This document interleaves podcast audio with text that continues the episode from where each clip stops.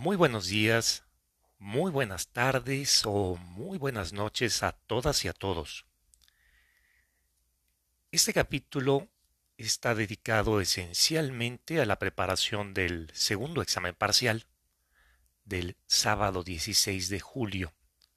Por cierto, una gran felicitación a todos los colegas, abogadas y abogados del grupo, porque esta grabación se está haciendo precisamente el día 12 de julio. Pues bien, es común escuchar cuando se hace referencia a nuestra materia la expresión juicio de nulidad. La noción de juicio evoca un conflicto de intereses llevado al campo de los tribunales. ¿Y por qué de nulidad? ¿Qué es lo que se busca anular? Cierto, el objeto de control en el juicio llamado de nulidad es la legalidad del acto, o resolución administrativos. Dicho control puede derivar en la declaración de nulidad, pero no necesariamente tiene que ocurrir así. Veamos, los actos administrativos gozan de la presunción de validez, algo que hemos dicho con frecuencia.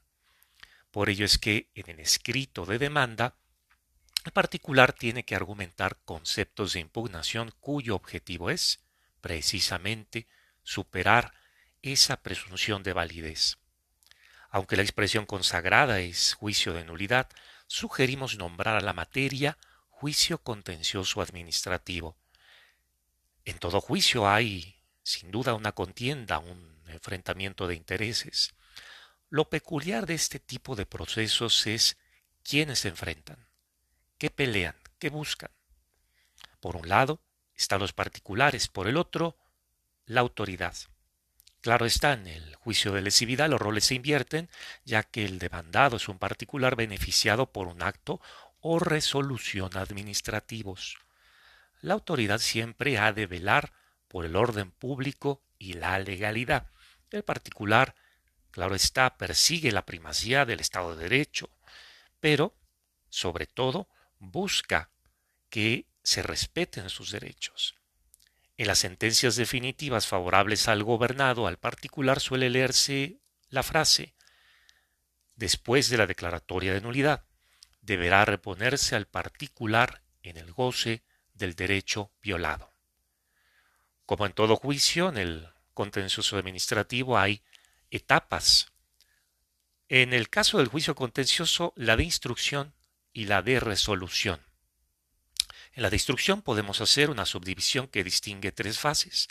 La postulatoria, caracterizada por presentación de la demanda y la contestación a la demanda, la probatoria y la preconclusiva.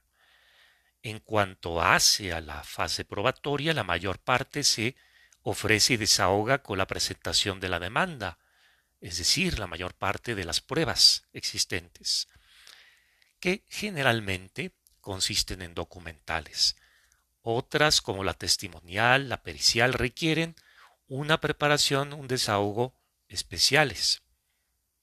Ahora bien, en la llamada fase preconclusiva expresamos alegatos. Los llamados alegatos de bien probado que no deben ser una simple reiteración de lo que ya se dijo o en la demanda o en la contestación de la demanda. En la primera parte del curso examinamos las distintas modalidades del juicio. Pudimos apreciar que la vía tradicional es la usada comúnmente y que se materializa a través del el clásico expediente en papel. La ordinaria es la vía que utiliza los plazos largos, la sumaria los plazos cortos, la vía en línea, la que emplea la plataforma digital administrada por el tribunal, que incluso ahí pueden operar, combinarse en línea con ordinaria, en línea con sumaria. Está la vía de resolución exclusiva de fondo, que corresponde a la modalidad instruida y resuelta ante la sala especializada del mismo nombre. Y finalmente la vía híbrida, que combina la modalidad tradicional con la del juicio en línea.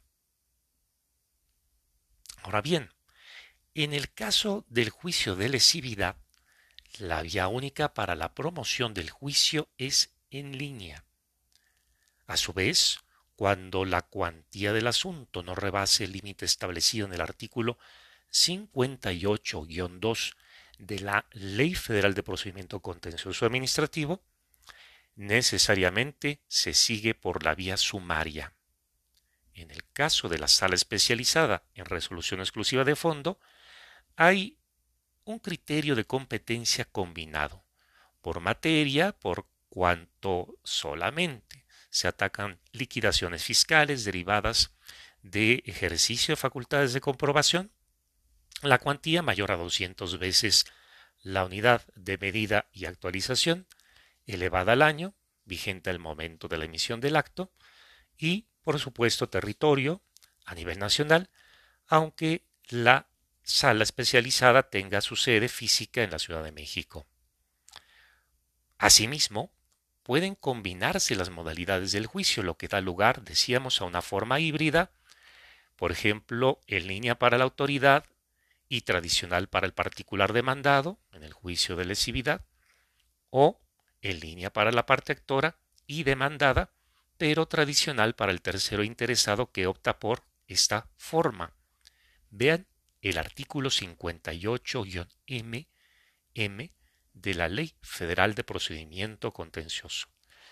No podemos perder de vista que conforme al artículo 13 de la Ley Federal de Procedimiento Contencioso Administrativo, cuando el particular puede optar por la vía tradicional o en línea, una vez que ha hecho su elección, no puede cambiarla. Un punto relevante a tener en cuenta para promover el juicio es el plazo aplicable para la presentación de la demanda, el cual es de 30 días hábiles, tanto en la modalidad ordinaria como sumaria. En el caso del juicio de lesividad es de cinco años, contados a partir del día siguiente a la emisión del acto favorable al particular.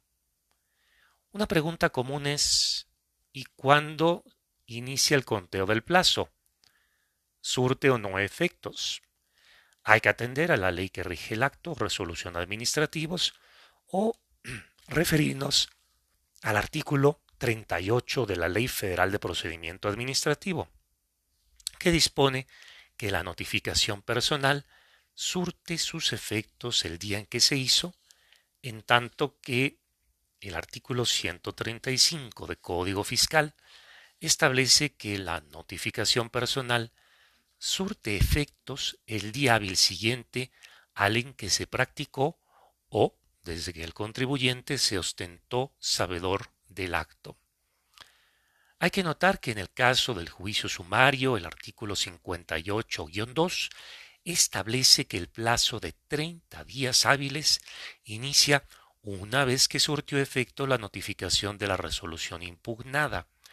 Aquí aplica la regla general de la Ley Federal de Procedimiento Contencioso, no la que rija el acto, por lo cual si hay un día de surtimiento de efectos, para empezar a contar el plazo en la vía sumaria.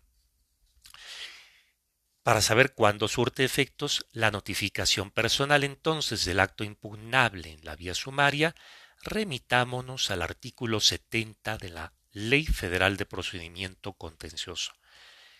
En otros términos, surtirá efectos el día hábil siguiente a aquel en que fueron hechas las, notificaciones.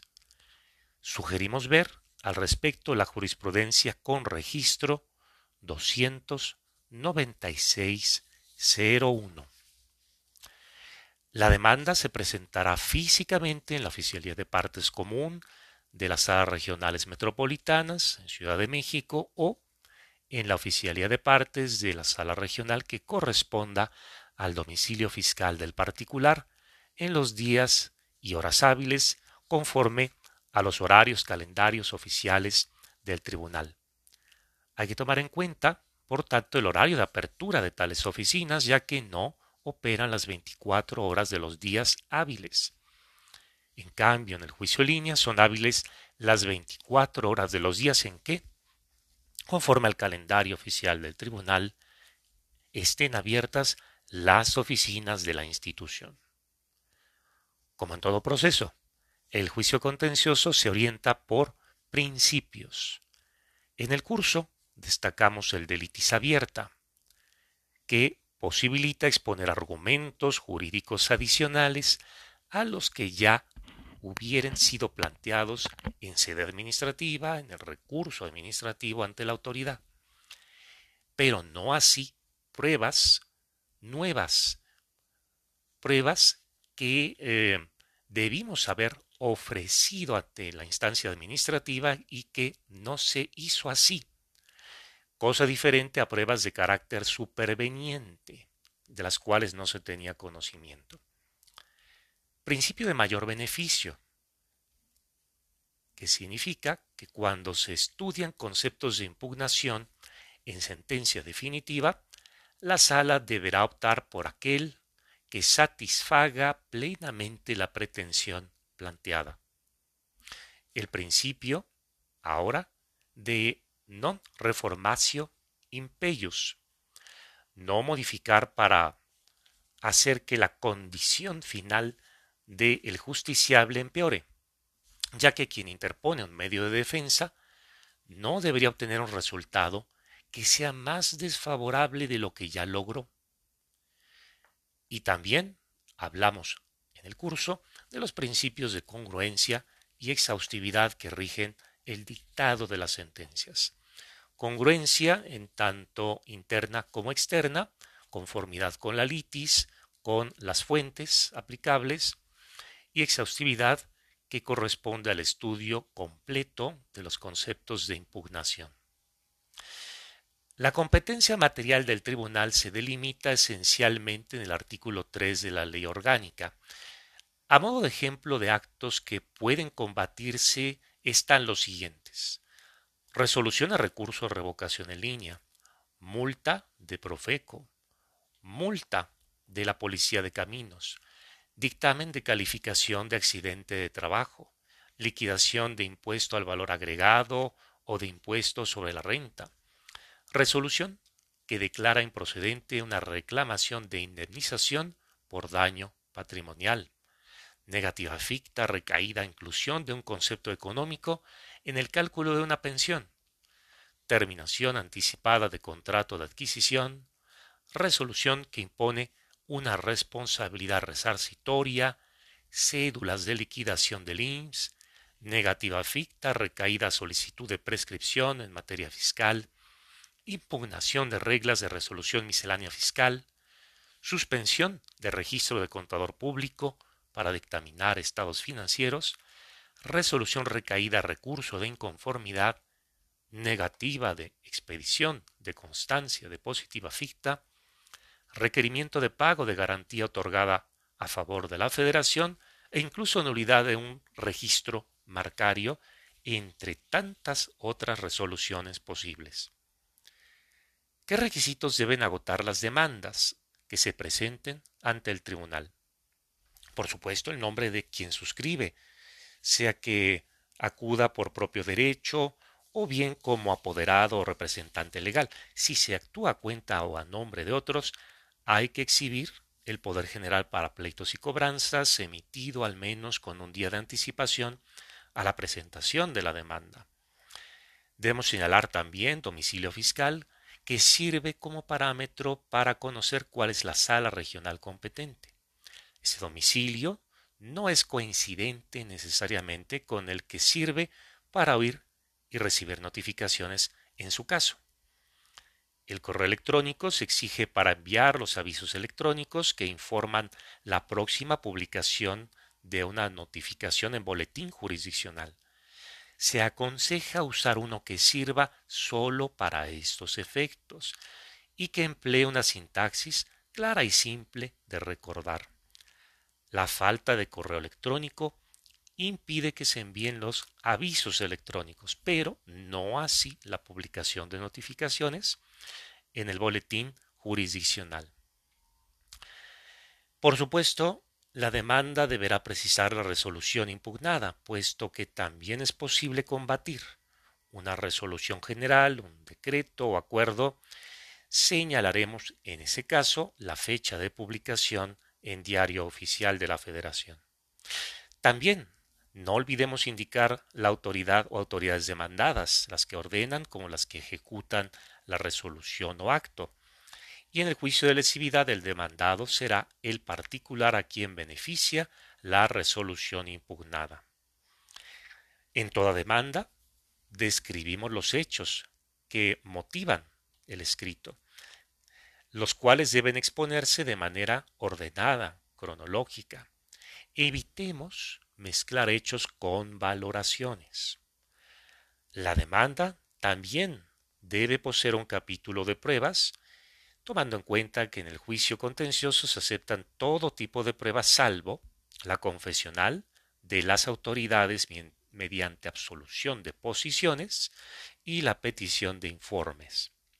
En el juicio suele dominar la prueba documental, pero también aparecen y suelen ofrecerse la testimonial, la pericial, instrumental y presuncional en su doble aspecto. Recomendamos ofrecer el expediente administrativo donde obre la resolución impugnada, pedir al tribunal que lo requiera la autoridad para que lo exhiba al contestar la demanda. Las pruebas se valoran conforme a un sistema mixto de tasación, lo que significa que algunas tienen un valor fijo y otras se someten al prudente arbitrio de los magistrados. Las que hacen prueba plena son confesión expresa de las partes, presunciones legales no superadas y los hechos que afirmen autoridad en documentos oficiales. Es importante notar que el juicio contencioso es un proceso que requiere de alta especialización jurídica. Por ello es indispensable contar con asesores calificados. En términos del artículo quinto de la Ley Federal de Procedimiento Contencioso, los particulares pueden autorizar a licenciados en Derecho para recibir notificaciones, presentar promociones, rendir pruebas, exponer alegatos e incluso interponer recursos.